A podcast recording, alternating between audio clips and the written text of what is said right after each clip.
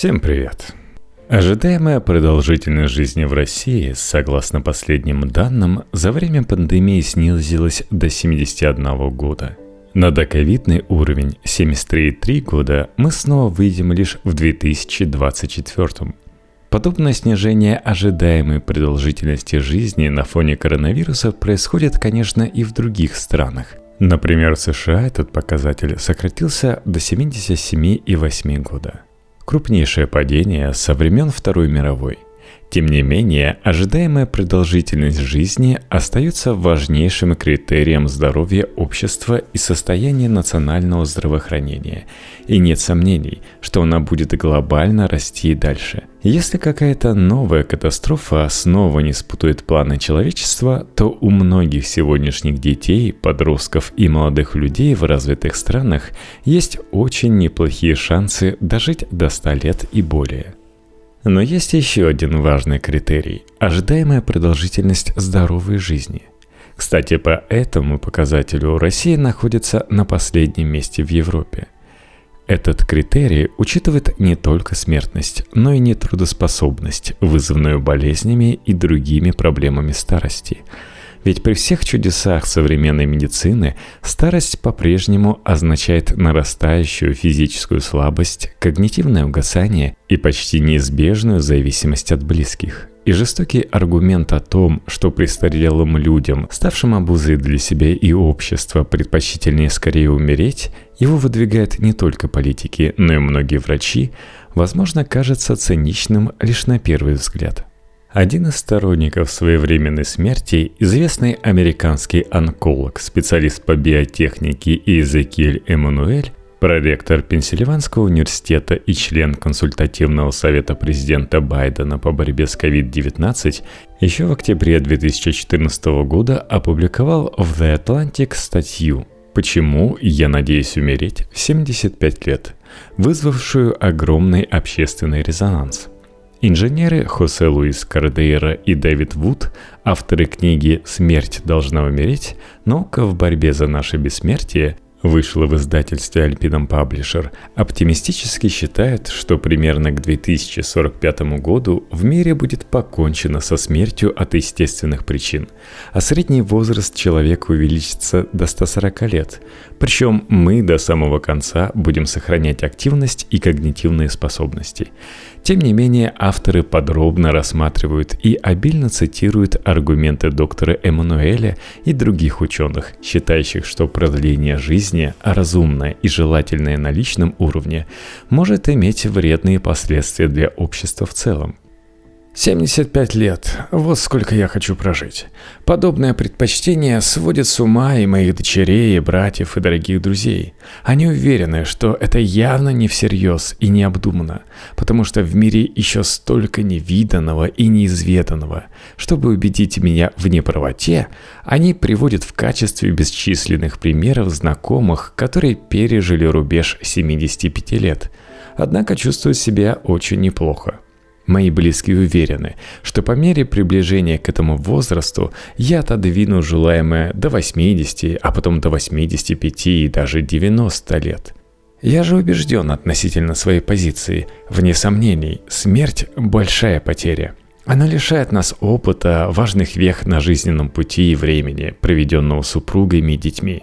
Иными словами, отбирает у нас все то, что нам ценно – но вот простая истина, которую многие, видимо, отвергают. Слишком долгая жизнь тоже потеря.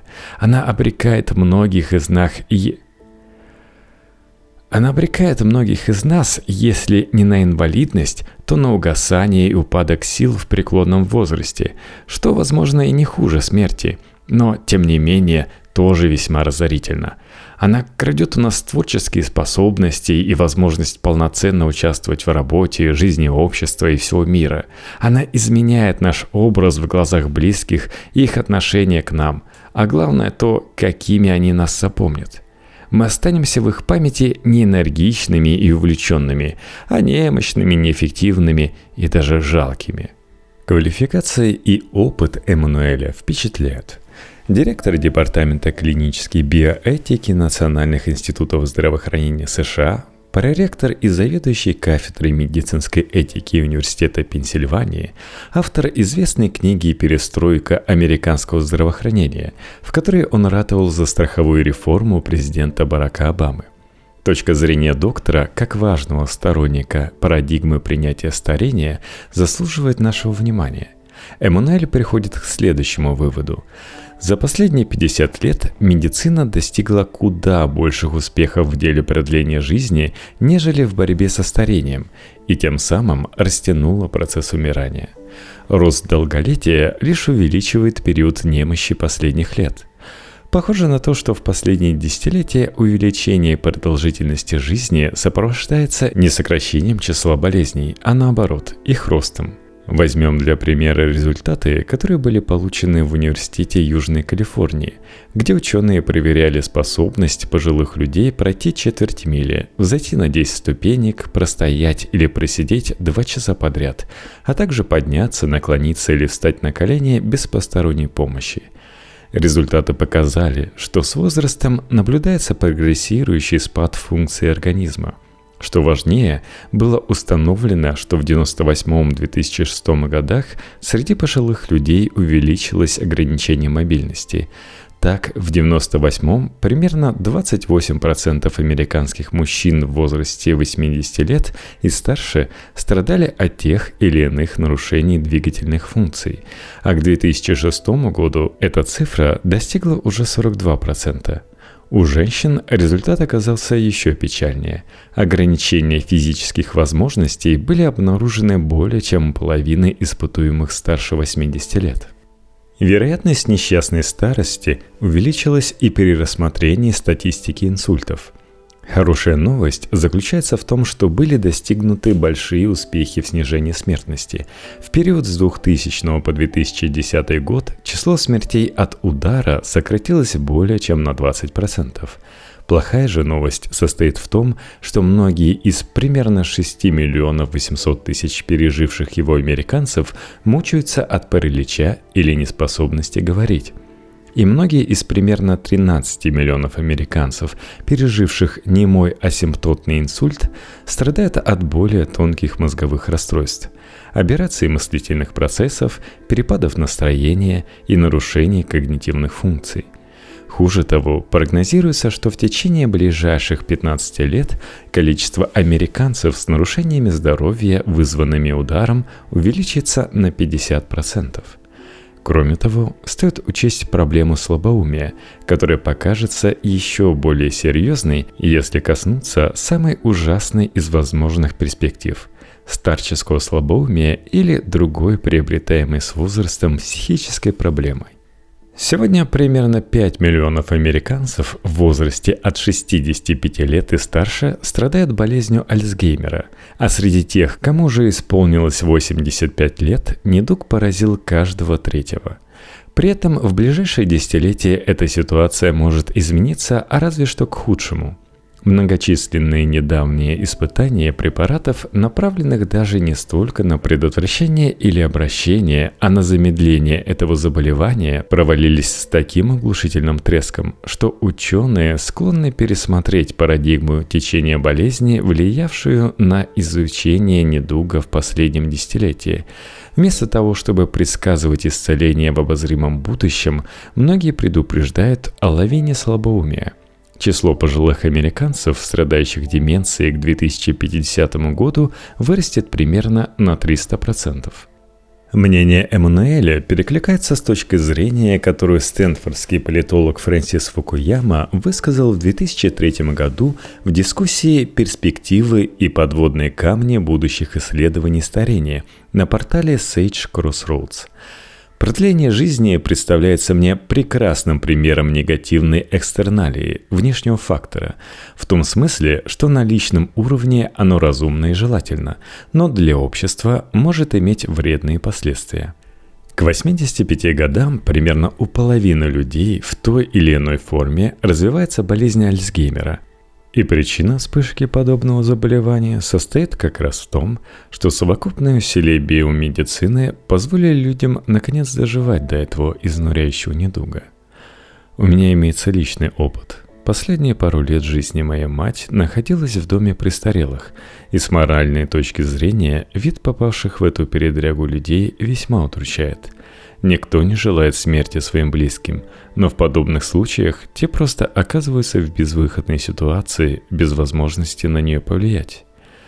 В 2004 году американские ученые Берхану Алимаеху и Кеннет Уорнер изучили, в какой пропорции личные затраты на здравоохранение с учетом инфляции распределяются по разным возрастным группам и опубликовали результаты в отчете о распределении медицинских расходов по всем годам жизни – был представлен анализ трат примерно 4 миллионов обладателей медстраховки Мичиганского филиала страховой федерации Blue Cross Blue Shield. Данных обзора получателей медпомощи для престарелых Medicare, государственная программа медицинского страхования для американцев в возрасте от 65 лет, группового исследования расходов на медобслуживание, а также базы данных смертности и списков пациентов домов престарелых штата Мичиган – Очевидно, что на человека, дожившего до 85 лет, все еще приходится 35,9% от стоимости медицинских услуг за всю его жизнь. Для того, кому исполнилось 65 лет, цифра равняется чудовищным 59,6%. Увеличение расходов на медицину для пожилых представляется результатом нескольких факторов – с возрастом у людей развивается несколько расстройств одновременно, так называемая сопутствующая патология. Из-за сложного взаимодействия различных проблем со здоровьем пациенты с сопутствующими патологиями и так потребляют значительную часть национальных расходов на здравоохранение. Даже без сопутствующей патологии пожилой человек медленнее реагирует на стандартные медицинские процедуры, поскольку его организм слабее и менее устойчив – Медицина может поддерживать жизнь пожилых людей с угасающим здоровьем дольше, чем когда-либо в прошлом, но ценой продления лечебных процедур и, следовательно, их удорожания. Эти тенденции вписываются в более широкую картину, иногда называемую демографическим кризисом. В семьях становится меньше детей – Пожилые люди живут дольше, процент работающих людей относительно тех, кто вышел на пенсию и вызывает расходы на здравоохранение, постоянно снижается. Если не произойдет существенных изменений, то из-за растущего спроса на медицинские услуги экономикам целых стран грозит банкротство – Эммануэль не выступал ни за эвтаназию, ни за помощь при суициде, ни за что бы то ни было подобное. Более того, он являлся давним противником подобных инициатив. Его идея в другом. Когда мне исполнится 75, я полностью изменю отношение к заботе о своем здоровье. Я не буду активно приближать смерть, но и не стану заниматься ее отдалением. В наши дни обычно требует хорошо обосновать нежелание проходить рекомендованные врачом анализы и лечения, особенно те, что увеличивают срок жизни. И под совокупным влиянием семьи и медицины я почти наверняка последую этим советам. Мое отношение прямо противоположно общепринятому. Я руководствуюсь тем, что на рубеже 19-20 веков в своем классическом труде «Принципы и практические рекомендации в области медицины» написал сэр Уильям Ослер. Пневмонию можно с полным правом назвать подругой стариков. Смерть от этой болезни приходит неожиданно – быстро и чаще всего безболезненно, избавляя стареющего человека от постепенного холодного гасания, приносящего множество страданий и ему, и его близким. Моя Ослерова философия такова – После 75 мне потребуются серьезные причины, и продление жизни в их число не входит для визита к врачу. Не говоря уже о прохождении того или иного обследования или лечения, сколь угодно рутинного и безболезненного. Я откажусь от регулярных профилактических анализов, скринингов и иных вмешательств. Если у меня появятся боли или иные расстройства, я приму паллиативную, а не терапевтическую помощь. Это означает, что колоноскопия и иные анализы, нацеленные на раннюю диагностику рака, для меня закончатся еще до наступления 75-летия. Если бы у меня диагностировали рак сегодня, когда мне 57, то при отсутствии однозначно неблагоприятного прогноза я, возможно, и согласился бы на лечение. Но в 65 лет я пройду колоноскопию в последний раз. Никакого скрининга на рак простаты в любом возрасте. Когда уролог сделал мне анализ на специфический антиген предстательной железы, несмотря на мои слова о том, что мне это ни к чему, и потом перезвонил с результатами, я просто повесил трубку, не дав ему сказать и слова, и заявил, что этот тест он проводил для себя, а не для меня. Если после 75 лет у меня будет рак, я откажусь от лечения.